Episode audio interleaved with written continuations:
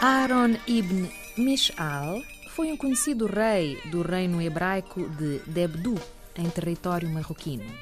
Fundado no século XV por judeus da Península Ibérica perseguidos pela Inquisição, foi um reino próspero e o centro do comércio entre o Sahel e o Mediterrâneo. Aaron ibn Mish'al foi o seu monarca mais conhecido, e nomeadamente pela sua grande riqueza. Faleceu em 1660.